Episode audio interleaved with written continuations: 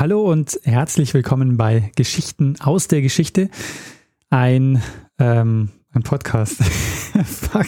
Sagen wir unsere Namen jetzt nicht mehr, oder? Warte, ich fange nochmal Lernen ein bisschen Geschichte.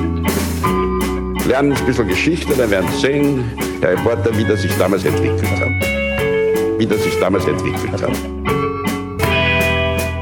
Hallo und herzlich willkommen bei Geschichten aus der Geschichte. Ich bin Daniel. Und ich bin Richard. Ja, und äh, bei Geschichten aus der Geschichte erzählen wir uns jede Woche eine Geschichte aus der Geschichte. Wie soll es anders sein? Und ähm, das Besondere dabei ist, dass der eine nie weiß, was der andere ihm erzählen wird. So ist es. Und wir sind bei Folge 278 angelangt. Mhm. Das heißt, äh, wir haben schon 277 Folgen Geschichten aus der Geschichte erzählt. Und nee, das heißt, wir haben schon 277 Geschichten erzählt. Ja.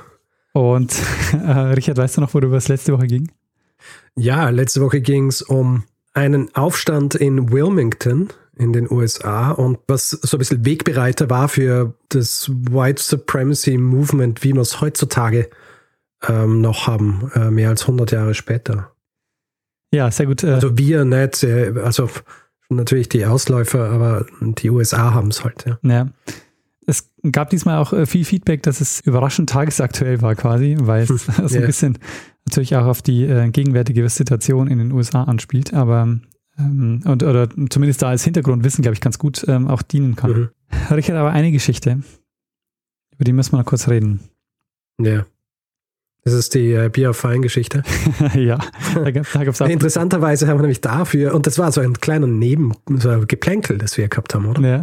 Nachrichten haben uns erreicht von äh, Thomas, Benjamin, Frank und Daniel, die mehr oder weniger dieses, diesen, diesen Punkt gemacht haben, dass es ähm, wissenschaftlich äh, untersucht wurde, was besser ist, ob man Bier auf Wein lassen soll oder Wein auf Bier. Und äh, es kam dabei raus, dass es egal ist. Also ja. wissenschaftlich kann man sagen, äh, es ist ja. egal, was man auf was trinkt. Aber also naturwissenschaftlich, sagen wir so. Richtig, genau, naturwissenschaftlich, weil es gibt schon so einen soziologischen Faktor noch in dieser mhm. Geschichte. Nämlich, dass es ein äh, gesellschaftlicher Aufstieg war, ähm, Wein zu trinken. Deshalb Bier auf Wein würde dann einen gesellschaftlichen Abstieg darstellen. Naja, gut. Hätten wir jetzt auch geklärt, oder? Genau. ja, Richard, dann würde ich sagen, ähm, diese Woche bist du wieder dran. Und äh, ich hoffe, du hast was vorbereitet. Ja, Daniel, ich habe eine Geschichte vorbereitet.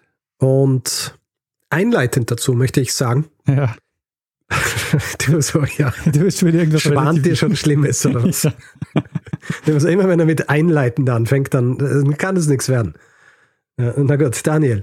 Wir haben in einer Folge über was gesprochen, was einerseits aussah wie die Kopie eines Menschen, allerdings vorgab, rein mechanisch zu sein. Zumindest der Eindruck wurde ursprünglich so vermittelt. Kannst Nein. du dich erinnern, über was wir gesprochen haben? Ich vermute, du meinst den Schachtürken. Richtig. Es war Folge 251. Mhm. Und ich habe im Zug dieser, dieser Folge einen kurzen Abriss gemacht über automatisierte Lebewesen ja. am Anfang. Eine andere Einleitung. Ja. Ente mit Verdauungstrakt zum Beispiel oder an, so ein flötenspielender Bube und solche Dinge. Was ich zu diesem Zeitpunkt allerdings nicht gemacht habe, war noch weiter in die Vergangenheit zu gehen. Es ist nämlich so, Roboter, äh, Automaten, Androiden natürlich allesamt nicht zu jenem Zeitpunkt mit diesem Namen versehen, gibt es in der Vorstellung der Menschen eigentlich schon seit tausenden Jahren. Mhm. Und ich werde jetzt im Zug dieser Folge darüber sprechen, was das für Vorstellungen waren, woher sie kommen, was die Implikationen und Auswirkungen waren, dass es diese Mythen gegeben hat und werde dann auch darüber sprechen, wie diese Mythen dann schlussendlich auch den Weg in die Realität gefunden haben und oft von Tyrannen und Despoten verwendet worden sind, um ihre Macht zu demonstrieren. Hm. Ja, da bin ich gespannt. Das ist nicht die Geschichte der, der Roboter. Es ist nicht eine äh, grundsätzliche Geschichte der Roboter. Es ist einfach eine Art eine Geschichte der Roboter. Okay. Aber ich würde sagen, wir springen am besten nochmal recht weit zurück. Ich sage jetzt noch immer springen, obwohl wir ja nicht immer Zeit springen. Ja. Ah ja, wir springen schon noch in der Zeit. Aber wir können trotzdem herumspringen. ja. Wir springen jetzt also ins antike Griechenland. Und schon ungefähr ab Homer beginnen sich die Griechen mit, mit roboterartigen Wesen auseinanderzusetzen. In der Ilias von Homer finden wir eine Geschichte über Hephaistos. Und Hephaistos ist der griechische Gott des Feuers und der Schmiedekunst. Mhm. Und eben auch der Technologie und der Erfindungen. Und in der Ilias wird also erzählt, dass dieser Hephaistos sich zuerst mal so seine riesige Schmiede baut oder gebaut hat mit mechanischen Blasebalgen oder Belgern, die automatisiert Luft zuführen, ja, so wie er es gerade braucht. Also entsprechende Größe, so wie er ähm, jetzt Luftzufuhr braucht, so, so führen die das dann zu. Mhm. Und er baut Dinge, die recht fortschrittlich sind. Er, baut zum Beispiel automatisierte Tore für den Olymp. Also wenn die, wenn die Götter und die, äh, die Göttinnen auf ihren Wägen daherkommen, dass sie nicht stehen bleiben müssen und warten, bis ihnen irgendjemand aufmacht, sondern sie können gleich durchfahren, okay. weil diese Tore automatisch geöffnet werden. Er macht aber sonst noch andere Dinge, die den Bewohnern des Olymps das Leben einfacher machen sollen. Ja, ja, als ob das Leben nicht schon einfach genug wäre, wenn du Gott oder Göttin bist. Aber wie wir wissen aus der, aus der griechischen Mythologie, so einfach war es eigentlich eh nie. Ja. Er macht zum Beispiel dreibeinige Diener, die selbst angetrieben dann bei Festen Speisen und Getränke servieren. Aha. Nektar und Ambrosia. Das ist das, was die, was die essen. Da habe ich mich schon immer gefragt, Nektar und Ambrosia, essen die nur eine Sache? immer nur Essen und Trinken sind nur eine Sache. Komisch, oder? Eigentlich schon, ja. Also ich habe mich, hätte wahrscheinlich machen können, mich vorher damit auseinandersetzen, bevor ich jetzt anfange hier zu ramblen, aber äh, kannst du dir vorstellen, dass Ambrosia vielleicht so eine Speise ist, die, die immer genau nach dem schmeckt, was dir am besten schmeckt? Das wäre äh, interessant, also es wäre cool. Ich meine, ich kann mir vorstellen, dass das möglich wäre naja. in, in, der Welt der, der, Götter und der Göttinnen, dass, dass sie sowas haben. Jedenfalls, er macht diese Diener, dreibeinige Diener. Und sonst auch Unterhaltung. Ja? Zum Beispiel für Apollos Tempel baut er einen Chor goldener Frauen, die ihm ständig Lobpreisungen vorsingen. Mhm. Und äh, nicht nur singen können seine Erfindungen, sie können auch grundsätzlich assistieren. Er baut sich nämlich weibliche Androiden, die goldenen Dienerinnen, die sind seine persönlichen Assistentinnen, die helfen ihm bei allem in seinem, in seinem, äh, in seiner Schmiede. Assistentinnen. Die sind Assistentinnen. Okay. Ja. Äh, die, die sind nämlich, in erster Linie sind sie stark, sie sind sehr intelligent und was sie vom Menschen unterscheidet, sie verfügen über göttliches Wissen. Mhm. Sie sind eigentlich schon sehr nah dran an dem, wie wir uns heute die, Ide die, die idealen Androiden vorstellen und wie sie oft in Film und Fernsehen auch gern dargestellt werden. Du kennst sicher die Geschichte des Prometheus, oder? Müsste ich kennen, oder? Prometheus und Feuer. Prometheus ist ein Titan, mhm. der beschließt, den Menschen gegen den ausdrücklichen Willen des Zeus das Feuer zu bringen. Und Zeus, der Göttervater in Griechenland, ist natürlich entsprechend erbost darüber. Und wenn Zeus erbost ist, dann bestraft er jemanden und er bestraft Prometheus damit, dass er ihn an einen Felsen im Kaukasus ketten lässt. Und zwar mit einer Kette, die Hephaistos geschmiedet hat. Mhm. Und jeden Tag wird diesem Prometheus von einem Adler seine, seine wieder nachwachsende Leber aus dem Leib gepickt. Ah ja. Mhm. Und hier gibt es auch Quellen, die diese Geschichte tradieren. Zum Beispiel Apollonius von Rhodos, der in seiner Argonautica schreibt, dass selbst dieser Adler eine Art mechanischer Vogel war. Mit so maschinenartigen Bewegungen und Flügeln, die aussehen wie poliertes Metall. Hier auch wieder sehr, sehr mechanische und, und, wie soll ich sagen, auch wieder roboterartige Art und Weise, wie dieses Element dargestellt wird. Und du erlaubst mir, dass ich jetzt noch ein bisschen tiefer in die Mythologie des Prometheus eintauche, um, um auf was anderes hinzuweisen. Mhm. Nachdem Prometheus also so bestraft worden ist, wird er schlussendlich dann befreit, und zwar von Herkules, der den Adler tötet, allerdings mit der Erlaubnis des Zeus. Er hat jetzt Prometheus bestraft, das passt, jetzt will er aber die bestrafen, die von Prometheus dieses Geschenk des Feuers entgegengenommen haben, ja. die Menschen. Und dazu lässt er wieder jemanden von Hephaistos erschaffen, nämlich eine Frau. Diese Frau heißt Pandora. Hm. Ah, die hat, Kennst du die Geschichte der Pandora? Ja, das ist die mit der Büchse, ne? Richtig. Pandora wird also auf die Erde entsandt als Geschenk an den Bruder des Prometheus, ein gewisser Epimetheus. Allerdings diese Pandora nach außen hin wunderschön, aber innen drin enthält sie all das Böse der Welt. Ja. Also die Bewohner des Olymps stecken in eine Büchse, die sie hat, das hast du gerade angesprochen vorher, in eine Büchse, die sie mitnimmt, stecken sie alles Schlechte, das es gibt.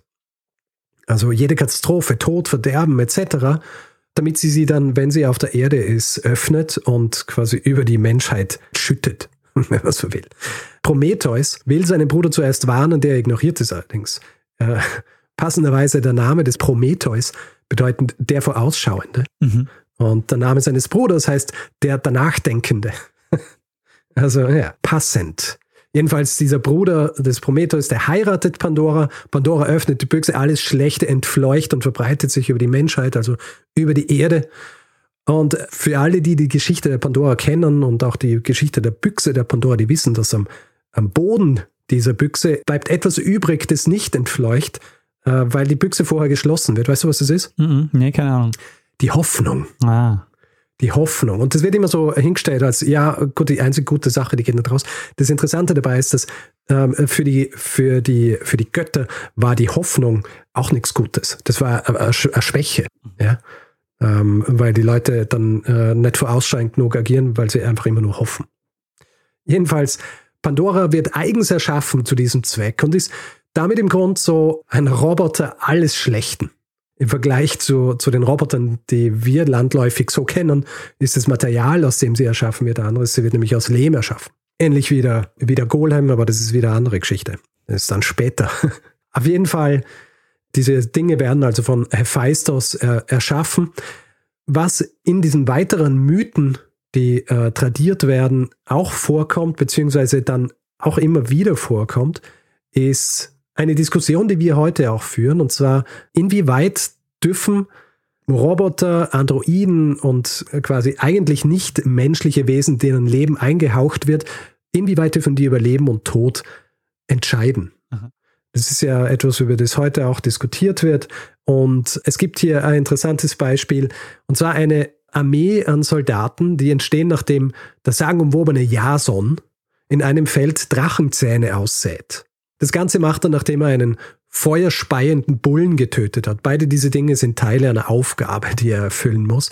Die feuerspeienden Bullen, merkt ihr, die kommen später noch einmal vor. Okay. Die kann er übrigens nur töten, weil seine Frau Medea ihm einen Trank braut, der ihm übermenschliche Kräfte gibt. Ah, Medea. Auf jeden Fall, er, er tötet diesen Bullen, er sät die Zähne in einem Feld aus und es entsteht eine, eine äh, wie soll ich sagen, eine willenlose Armee an Soldaten, Aha. die aufgrund ihrer glänzenden Bronzerüstungen schon so ein bisschen gemahnen an das, was wir als Roboter kennen. Ja. Und sie agieren auch wie Roboter, allerdings nicht wie sehr gescheite Roboter. Sie können nämlich nur angreifen. Sie lassen sich nicht führen, sie lassen sich nicht lenken, niemand kann ihnen sagen, sie sollen stoppen, etc. etc. Also Zombie-Roboter. Ähm, quasi Zombie-Roboter. Ja. Und Nachdem die ersten Soldaten, die jetzt hier aus diesem Feld entstehen, ähm, versuchen, Jason und seine Männer anzugreifen, kommt Medea wieder zu Hilfe. Und zwar erkennt sie, wie einfach gestrickt diese Soldaten sind. Und sie sagt zu Jason, er soll einfach einen, einen großen Stein inmitten dieser Robotersoldaten werfen, was dafür sorgt, dass die Soldaten denken, sie werden so von der Seite angegriffen und äh, die Richtung wechseln und dann anfangen, wer auch immer in ihrer Nähe ist, anzugreifen. Und das sind natürlich die anderen Soldaten, was dafür sorgt, dass sie sich alle gegenseitig angreifen und zerstören. Ah, okay. Und in dieser Geschichte ist auch schon so ein bisschen, das ist auch schon so ein bisschen eine, wie soll ich sagen, eine Meditation zu einer heute immer wichtiger werdenden Frage, wer kontrolliert die Maschinen und was können wir tun, wenn sie nicht zu kontrollieren sind. Ja, das ist eine Geschichte, die ähm, ist mir zum ersten Mal bei Robocop begegnet. Ähm, zum ersten Mal bei Robocop? Ja, weil, also, eine, also ich kann mich zum ersten Mal daran erinnern, weil es gibt bei Robocop ganz am Anfang die Szene, dass der diesen Roboter baut und dann geht der irgendwie durch und er schießt jemanden und dann ist so die Frage. Ja. Mh, hm. der kommt so rein ins Büro und genau. äh, ist dieser, dieser, äh, dieser riesige, dieser riesige Roboter, der so außer Kontrolle gerät. Genau. Und dann, ja, ja. Großartiger Film. Aber, aber gut, aber es, äh, diese, diese Frage ist offenbar schon äh, 2000 Jahre alt. Richtig, älter als 2000 wir sind ja ein Geschichtspodcast. Ja. Deswegen ist es natürlich auch interessant zu sehen, was sich in Hinsicht solcher Maschinen tatsächlich jenseits dieser Mythen zugetragen hat. Mhm. Zeus selbst ist oft bei diesen Geschichten so im Zentrum, ist oft derjenige, der, der irgendwie jemanden sagt, er soll das und das bauen, um, um sein Werk zu tun. Oft auch sehr sadistisch. Und er ist wahrscheinlich auch aufgrund dieser Tatsache Vorbild für viele Despoten und Tyrannen gewesen, die sich diese Ideen zunutze gemacht haben.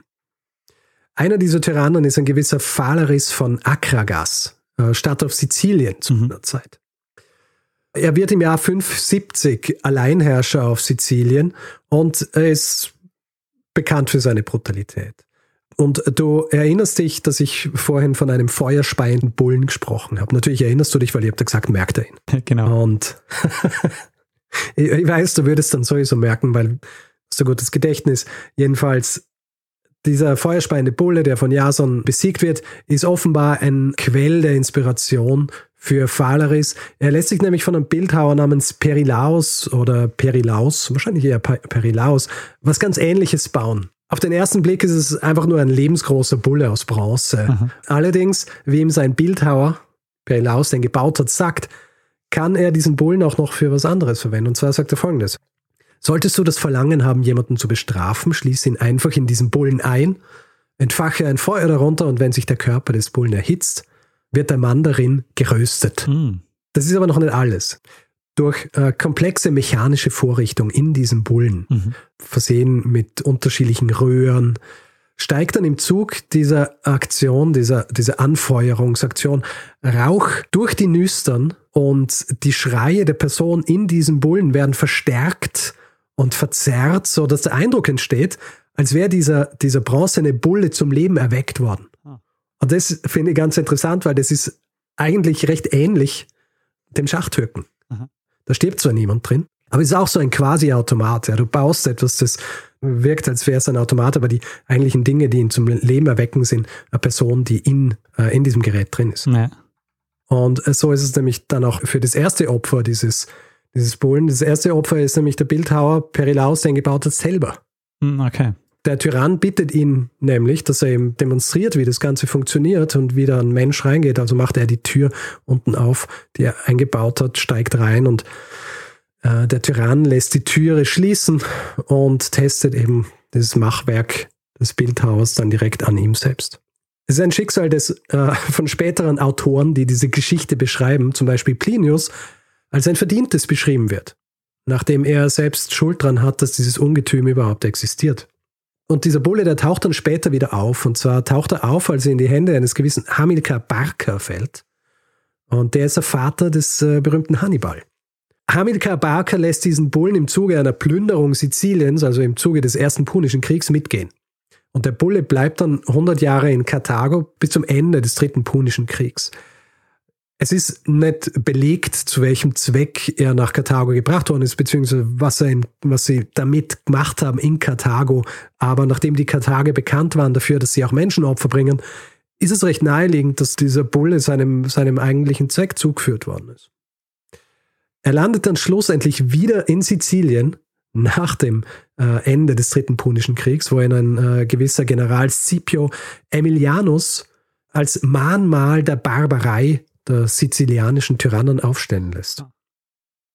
Jetzt kann man natürlich sagen, gut, das ist ein Foltergerät von vielen. Es gibt allerdings einige weitere mechanische Konstruktionen, die ein recht gutes Bild von so Tyrannen zeigen, die sich durch diese Konstruktionen einen Status erhoffen, der sie so ein bisschen über das Menschliche hebt, der ihnen dadurch, dass sie imitieren, was in diesen Mythen vorkommt, ihnen auch gottgleich Macht gibt. Einer davon ist ein gewisser Nabis. Inspiriert wahrscheinlich von, von der Geschichte der Pandora und all dem Schrecken, den sie mit ihrer, mit ihrer Büchse auf der Welt verbreitet, lässt er im Jahr 207 vor der Zeitenwende seiner, wie soll ich sagen, seiner Fantasie freien Lauf. Äh, Nabis selber ist ein Herrscher Spartas zu jener Zeit und er gilt wie so oft zu jener Zeit als, als ein äh, recht grausamer Herrscher. Seine Gräueltaten werden aber in den Schatten gestellt durch seine Frau, eine gewisse Apega. Diese Apega schreckt auch nicht davor zurück, selber mal Hand anzulegen, wenn es dann darum geht, dass sie kriegt, was sie will. Und dieser Nabis, der mag das sehr gern und er will noch mehr davon. Deswegen lässt er von einem geschickten Schmied einfach eine zweite Apega bauen. Also er lässt tatsächlich einen, einen Androiden oder eine Androidin in diesem Fall bauen, die trägt Apegas Kleidung. Das Gesicht wahrscheinlich aus Wachs oder Gips gefertigt. Und es gibt Geschichten, dass er zum Beispiel Bürger einlädt, sie zuerst einmal abfüllt mit Wein und dann versucht er während dieses, äh, dieses Umtrunks davon zu überzeugen, dass sie ihm ihre Habseligkeiten geben. Dass sie das äh, ihm überschreiben und wenn sie, wenn sie das nicht wollen oder wenn sie nicht schnell genug reagiert, äh, nicht schnell genug reagieren, dann sagt er sowas wie, vielleicht kann dich ja meine Frau Apega überzeugen. Und er führt sie dann zum sitzenden Roboter, zur sitzenden Roboter-Abheger. Und wenn die Gäste ihr die Hand reichen, steht dieser Roboter auf und Nabis steht hinter ihr, bedient quasi diesen Roboter, der dann die Arme ausstreckt und diese Person umschlingt mit ihren mechanischen Armen. Mhm. Diese Arme sind, und das ist versteckt unter der feinen Kleidung, die, die dieser Roboter trägt, diese Arme sind auch versehen mit Zacken. Und dieser Roboter zerquetscht dann diese Menschen, wenn sie nicht tun, was Navis will. Also alles in allem äh, ungute Erscheinung, dieser, dieser Android, der von Navis erstellt worden ist, um seine Frau zu imitieren. Und äh, manche Historiker sind auch der Meinung, dass das, diese Geschichte dieses Navis und dieses, äh, dieser Apega der mechanischen Inspiration für das war, was wir heute als die eiserne Jungfrau kennen. Mhm. Die eiserne Jungfrau, wie wir wissen, hatte so nie existiert. Ist ja ein, wie soll ich sagen, ein romantischer Mythos des Mittelalters. Allerdings werden diese Automaten nicht immer nur äh, gemacht, um zu töten oder zu quälen. Es gibt zum Beispiel im Jahr 308 vor der Zeitenwende einen Tyrannen in Athen namens Demetrios von Phaleron. Äh, eingesetzt von einem mazedonischen König Kassander, ist es diesem Demetrius wohl ein Anliegen, die Athener zu erniedrigen. Also, weil er wird da eingesetzt, Athener eigentlich Demokratie, er mag keine Demokratie ganz offensichtlich, ist er, ist er eingesetzt worden als Tyrann und er erniedrigt sie mit einem recht außergewöhnlichen Spektakel. Und zwar eines der, der wichtigsten Feste Athens zu jener Zeit war das Fest des Dionysos. Und zu diesem Fest gibt es dann eine große Prozession, die durch die ganze Stadt zieht. Und äh, was dieser Demetrius machen lässt, ist, er, er lässt eine riesige Schnecke bauen. Eine mechanische Schnecke, die, die sich von allein bewegen kann, Aha. die diese Prozession anführt und sogar eine riesige Schleimspur hinterlässt, die höchstwahrscheinlich aus Olivenöl bestanden hat. Okay. Ja, Olivenölbehälter in, diesem, in dieser mechanischen Schnecke. Und hinter dieser riesigen mechanischen Schnecke geht dann eine Gruppe an Eseln. Und es ist nicht ganz geklärt, warum er das gemacht hat. Es wird aber angenommen, dass es wirklich darum ging, die Athener einfach zu erniedrigen, indem er ihnen zwei Dinge nachsagt, nämlich, dass er ihnen die Langsamkeit der Schnecke nachsagt und die Dummheit und auch die Faulheit der, der Esel, die ihnen nachgesagt worden ist zu jener Zeit. Ja, heutzutage wissen wir natürlich, ein Esel ist nicht dumm, faul auch nicht, ist einfach ein Esel. Ja. ja. Einfach ein anderes Wesen. Kann man nicht mit unseren Maßstäben messen hier. Jedenfalls diese, diese Schnecke, die war wirklich ein äh, rein mechanisches Konstrukt, aber muss so lebensecht ausgeschaut haben, mhm. dass es einfach für, für alle, die es gesehen haben, ein wahnsinniges Spektakel war und natürlich auch den Zweck erfüllt hat, nämlich, dass er die, die, die Athener zutiefst getroffen hat, dass er hier dieses Fest so entweiht mit dieser Schnecke und ihnen quasi nachsagt, dass sie nicht so intelligent und nicht so nicht so flink sind, wie es, wie es den Athenern ja eigentlich nachgesagt worden ist. Ja, also haben ja eigentlich als gescheite Leute gehalten, aber wenn er das macht, dann zeigt ihnen, hey, ihr halt nicht so viel davon. Jetzt werdet ihr von den Mazedonien dominiert. Aber es gab auch kleinere mechanische Tüfteleien, die dafür sorgen sollten, dass eigentlich unbelebtem Leben eingehaucht wird. Also ich habe jetzt hier von, von, äh, von diesen Tyrannen gesprochen, die solche Dinge verwendet haben, um zu imitieren, was in diesen Mythen vorkommt. Es gab auch Geräte, die dafür sorgen sollten, dass Dinge, die man erfährt, wenn man zum Beispiel in einen Tempel geht, dass die noch eindrücklicher werden. Es gibt ja ein interessantes Beispiel. Ein Historiker namens Paul Craddock ist der Meinung, dass es sehr wahrscheinlich war, dass zum Beispiel Statuen in Tempeln mit Geräten versehen waren, die dafür gesorgt haben, dass sie, dass sie vibriert haben, wenn man sie angegriffen hat. Mhm. Ein Beispiel an Gerät, das vielleicht dafür verwendet werden hat können, oder verwendet wurde, sind die äh, sogenannten Bagdad-Batterien, mhm. die in den 1930er Jahren in Bagdad gefunden worden sind. Weißt du, kennst du die? Nee. Hast du die gehört von denen? Äh, also sind so Krüge, die Eisenstäbe umwickelt mit Kupfer äh, enthalten haben, oben dann mit Bitumen abgeschlossen. Es fehlen wahrscheinlich einige Elemente, die dafür gesorgt haben, dass es tatsächlich funktioniert. Aber man geht davon aus, beziehungsweise manche Historiker oder Historikerinnen gehen davon aus, dass es vielleicht erste Versuche mit Elektrizität waren, und zwar der Perser. Mhm. Ja? Also man weiß heutzutage leider nicht, welchen Zweck sie tatsächlich erfüllt haben. Es ist auch jetzt äh, unmöglich, noch mehr Forschung daran zu tun, weil sie im Zuge der Plünderung des Museums, in dem sie gelegen sind, in Bagdad verschwunden sind äh, oder zerstört. Aber es gibt die Theorie, dass die dafür verwendet worden sind, um zum Beispiel Statuen Leben einzuhauchen, um wirklich die Leute davon zu überzeugen, dass äh, das alles Gottes Werk ist. Mhm. Jetzt noch eine interessante Geschichte aus dem 5. und 4. Jahrhundert, bevor ich dann auf die Metaebene eingehe, diese gesamten Entwicklungen. Du erinnerst dich an diesen Adler, den ich vorher erwähnt habe? Der Prometheus, die Leber aus dem Leib aß.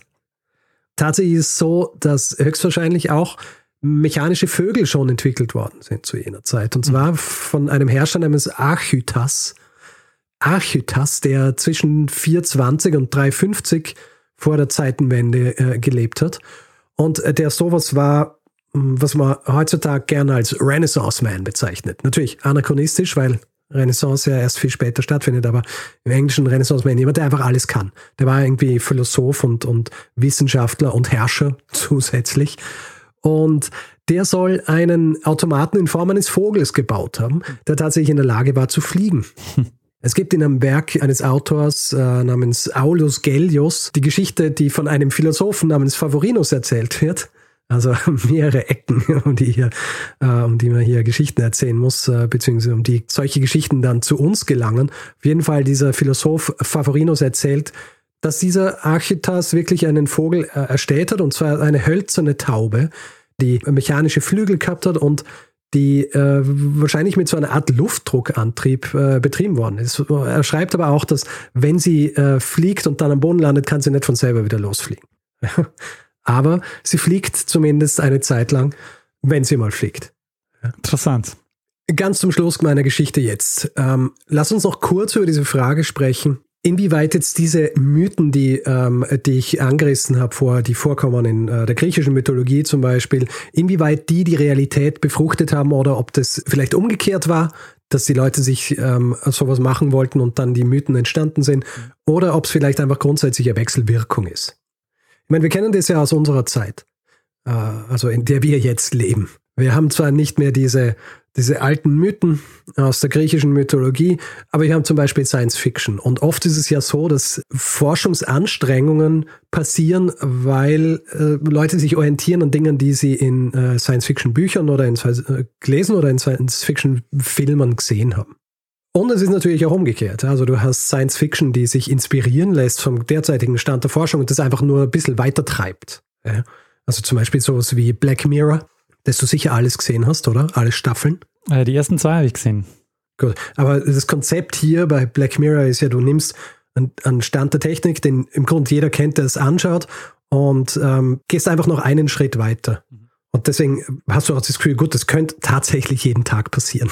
Also es jeden Tag könnte es sein, dass, dass wir dort sind, was, was in, in Black Mirror zum Beispiel dargestellt wird. Ja. Und so war es wahrscheinlich dann auch bei diesen Mythen, die wir, die wir aus der Antike kennen. Also Automaten, die sich die Leute nur vorstellen können, werden dann, sobald äh, mechanische Prinzipien entdeckt werden oder entwickelt werden, dann auch tatsächlich so weit wie möglich zum Leben erweckt. Ja, also die Pandora kann natürlich nicht genauso zum Leben erweckt werden, wie wenn sie von einem Gott gebaut würde. Aber zumindest kann man was bauen, das den Anschein erweckt, als wäre es ein, ein Roboter und man kann es dann entsprechend bedienen. Und äh, es kann genauso Angst und Schrecken verbreiten wie Pandora. Und damit wären wir dann eben auch bei der Frage, die auch heute alle, die sich mit dieser Thematik äh, beschäftigen, beschäftigt. Nicht nur mit dieser Thematik, sondern auch mit so Dingen wie künstlicher Intelligenz und Drohnen etc können wir uns sicher sein, dass unsere Automaten, die wir bauen, uns irgendwann nicht einfach als unnütz ansehen, weil sie uns nicht mehr brauchen, als ein nutzloses Übel, wenn man so will, und dann früher oder später einfach loswerden wollen. Mhm. So wie die Armee aus den Drachenzähnen, die wahrscheinlich, wenn sie nicht über die List beziehungsweise über die Vernunft oder Intelligenz der Medea sich selbst zerstört hätte, wahrscheinlich durch die Welt gegangen wäre und, ähm, und alles zerstört hätte, weil ihnen niemand sonst Einhalt gebieten hätte können. Aber es gibt eine Lösung für dieses Problem. Du musst einfach nur jemanden in die Vergangenheit schicken. Mhm. Und ähm, der muss dann ähm, irgendwas erledigen, dass die Sache nicht passiert. Ja, aber das hat ja ungeahnte Folgen, Daniel. Aber wir haben beide Terminator gesehen und da hat es funktioniert. Es hätte eben nicht funktioniert, ansonsten hätte es ja nicht mehrere Teile gebraucht. Offensichtlich. Stimmt, ja. Wie es nicht funktionieren kann, haben wir ja zum Beispiel auch bei diversen äh, Back to the Future Filmen gesehen. Du veränderst eine Sache, das ist ja der berühmte Schmetterlingseffekt. Du kannst ja nicht wissen, ob äh, eine Handlung, die für dich wirkt, als wäre sie ohne Konsequenz, nicht vielleicht wahnsinnig äh, Konsequenzen haben könnte. Es gibt auch ein gutes Buch und dann auch äh, so eine, eine Miniserie, 1963 mhm. Von Stephen King. Hast du die gesehen? Nee. Sehr gut. Und da geht es auch genau darum, wo jemand die Ermordung John F. Kennedys verhindern will. Und man hat ungeahnte Folgen.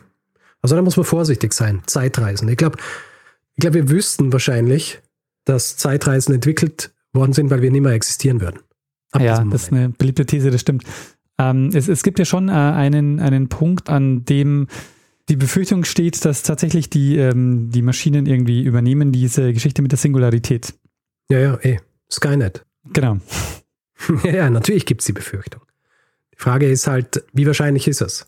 Wie weit muss der Stand der künstlichen Intelligenz sein, dass sie, sie so weit sind, dass sie sehen, dass sie uns nicht mehr brauchen und dass sie ganz gut ohne uns auch weitermachen können? Das Problem ist, in dem Moment, äh, wo wir es merken, ist es zu spät. Hm, vielleicht. Meinst du, wenn dein Toaster versucht, dich zu töten? Naja, da müsste ich ihn erstmal, also der Toaster, der hat, also zumindest unsere hat noch keinen Chip eingebaut. Der ist noch nicht ins WLAN eingebunden. Gut, ein, ein, äh, ein Dumb-Toaster. Ah, ah, ja. Noch, also Kaffeemaschine haben wir nicht zum Beispiel. Wir, ähm, wir drücken noch selber den Kaffee nach unten. Ihr habt zwar French Press. Ja. Da werden wir uns dann halt hinbewegen müssen. genau. Also rein mechanische, nichts, nichts elektrisches und schon gar nichts, was irgendwie ins, äh, verbunden ist mit dem Internet. Steampunk. Ja, Steampunk zum Beispiel. Das ginge. Gibt's halt leider nicht. Wirklich. Ja, genauso wie die Mythologie, also die Geschichten aus der Mythologie, die du dir erzählt hast. Ah, Aber ja, sie inspirieren die, ähm, die Gegenwart. Weißt du das? Dass sie nicht existieren? Weil du es gesagt hast. Warst du schon mal am, am Olymp? Hast du geschaut? Hast du nachgeschaut? Aber wieso kannst du dann sicher sagen, dass es die Steampunk-Sachen nicht gibt? Ja, naja, weil die im viktorianischen Zeitalter spielen und ähm, die Quellenlage besser. Egal. Daniel, äh, das war meine, äh, wie soll ich sagen, etwas geraffte Geschichte über die Art und Weise, wie Automaten, unbelebte, belebte Roboter und Androiden schon in der griechischen Mythologie vorkommen sind und wie sie teilweise die Aktionen griechischer Tyrannen befruchtet haben und teilweise auch die Aktionen griechischer Nicht-Tyrannen, sondern einfach nur interessierter Entwickler von mechanischen Spielereien. Ähm, sehr spannend. Also was ich auch sehr interessant finde, dass dass diese Ideen schon so lange existieren und dass wir jetzt in einer Zeit leben, in der diese Dinge halt durch, ähm, ja, ähm, durch elektronische ähm, äh, Fortschritte auch tatsächlich äh, quasi umgesetzt mhm. werden. Ja, und jetzt eben mit viel größeren Schritten. Ja. Ja, also damals hast du natürlich über mehrere hundert Jahre hast du die Versuche gehabt, solche, solche Dinge zu bauen. Und dann ist alles ein bisschen schwieriger geworden, weil dann das äh, vor allem eben bei uns ist schwieriger geworden, weil dann das Mittelalter gekommen ist. Und dann mit Aufklärung und, und all diesen Dingen äh, natürlich wieder Fortschritte in der Wissenschaft und dadurch auch wieder frischer Nährboden für solche Ideen, die wir ja dann eben auch gesehen haben bei so Dingen wie dem Schachtürken zum Beispiel. Aber eine Sache ist mir aufgefallen, weil der Schachtürke ist ja was, was so positiv besetzt ist. Und alle anderen Maschinen, die du jetzt erwähnt hast, die sind immer dazu da, um irgendwie Menschen zu töten oder irgendwie was Grausames zu machen. Ja. Grund, warum ich das auch so gemacht habe, ist, das Ganze basiert ja auf einem Werk, das ich verwendet habe für diese Folge. Dieses Werk heißt schon entsprechend Gods and Robots von Adrian Mayer. Und Adrian Mayer ist sowieso großartig. Die hat auch ein Buch geschrieben über, achso, das darf ich jetzt gar nicht sagen, weil darüber möchte ich eine Folge machen. ja gut, das kann, ich, das kann ich aber nachschauen. Schau nicht nach, was sie noch geschrieben hat. Ja? Ich habe seit Ewigkeiten habe ich dieses äh, Buch hier und möchte, äh, möchte eine Folge drüber machen. Aha. Aber äh, Gut, ähm, ja, ähm, sehr interessantes Buch, sehr, ähm, sehr ausführlich, noch viel mehr Beispiele drin, als ich jetzt hier, also ich habe jetzt hier mehr oder weniger einen Auszug dieser Mythen hergenommen, die, die so sehr plakativen auch, aber dieses Buch lohnt sich auf jeden Fall zu lesen. Gods and Robots von Adrian Mayer. Ja, spannende Geschichte. Richard, ähm, hast du dieser Geschichte noch was äh, hinzuzufügen oder würdest du sagen, Du hast alles umfänglich sagen, dargestellt. Ich ähm, habe es passend für den Rahmen dargestellt, würde ich sagen. Und ich denke, wir können weitergehen zum nächsten Punkt dieser Folge, nämlich dem Feedback-Hinweis-Block. Sehr gut. Gut. Wer Feedback geben will zu dieser Folge oder anderen, kann das per E-Mail machen. Feedback at geschichte.fm auf unserer Website geschichte.fm. Auf Twitter sind wir auch unter Geschichte FM. Persönlich sind wir auch dort ich, Stormgrass Daniel Mestzner. Auf Facebook sind wir auch zu finden. Auf äh, Spotify kann man uns auch hören. Auf Spotify ist immer gut, wenn man uns folgt. Dann sehen wir, wie viele Leute uns dort hören wollen. Und wer uns bewerten will, Sterne vergeben und solche Dinge, kann es zum Beispiel bei Apple Podcasts machen oder auf panoptikum.io oder grundsätzlich überall, wo man Podcasts bewerten kann. Solche Bewertungen, vor allem wenn sie gut sind, helfen uns natürlich, damit uns noch mehr Leute kennenlernen und vielleicht auch dann regelmäßig hören wollen. Außerdem gibt es die Möglichkeit, wenn ihr diesen Podcast werbefrei hören wollt, dass ihr über Steady euch einen Feed kauft, der 4 Euro im Monat kostet und da bekommt ihr dann den Feed mit den Folgen ohne Werbung, ähm, die ihr dann äh, runterladen und anhören könnt. Und ähm, ihr findet das Ganze unter geschichte.fm slash steady. Außerdem könnt ihr uns auch auf anderen Kanälen unterstützen. Ähm, ihr findet den Link dazu, was es alles gibt, um uns ein bisschen was in den Hut zu werfen, auf der Webseite und ähm, es gibt auch Links dazu in den Show Notes jeder Folge. Wir bedanken uns in dieser Woche bei Nicole, Laura, Melanie, Rebecca, Lisa, Isabel, Florian, Christian, Mike, Leonie, Martin, Lisa, Eileen, Gesine, Lisa, Silat, Lena, André, Kai, Elisabeth, Ulrich, Guido, Freya, Susanne, Maren, Alexander, Andreas, Achim, Simon, Andrea, Vera, Marc, Nikolai, Sebastian, Thomas, Christian, Moritz, Volker, Oliver, Andreas, Sascha, Doris, Wolfgang, Hans-Ulrich und Ralf. Vielen, vielen Dank für eure Unterstützung. Ja, vielen herzlichen Dank. Ja, gut. Daniel, willst du sagen, äh, sollen wir das machen, was wir immer machen? Ähm, ja, das würde ich sagen. Dann äh, Wann? Dann geben wir dem einen das letzte Wort, das immer hat. Ähm, Bruno Kreisky.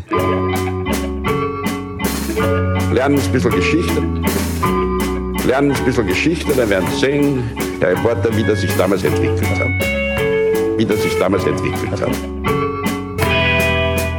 Egal. Aber es ist wie Jedenfalls, bei den, Panabären. Die ja. brauchen auch nur, ähm, nur immer Bambus, oder? Die essen auch nichts anderes. Ja, aber bei denen ist es ja komisch, ja, weil die können ihnen gar nicht richtig verdauen. ja, die müssen, müssen die ganze Zeit essen. Bambus essen. Ja. Immer rumsitzen und Bambus essen. Das ist auch eine, eine ähm, die, die Evolution, die den, den Bambusbären auch irgendwie komisch mitgespielt, oder?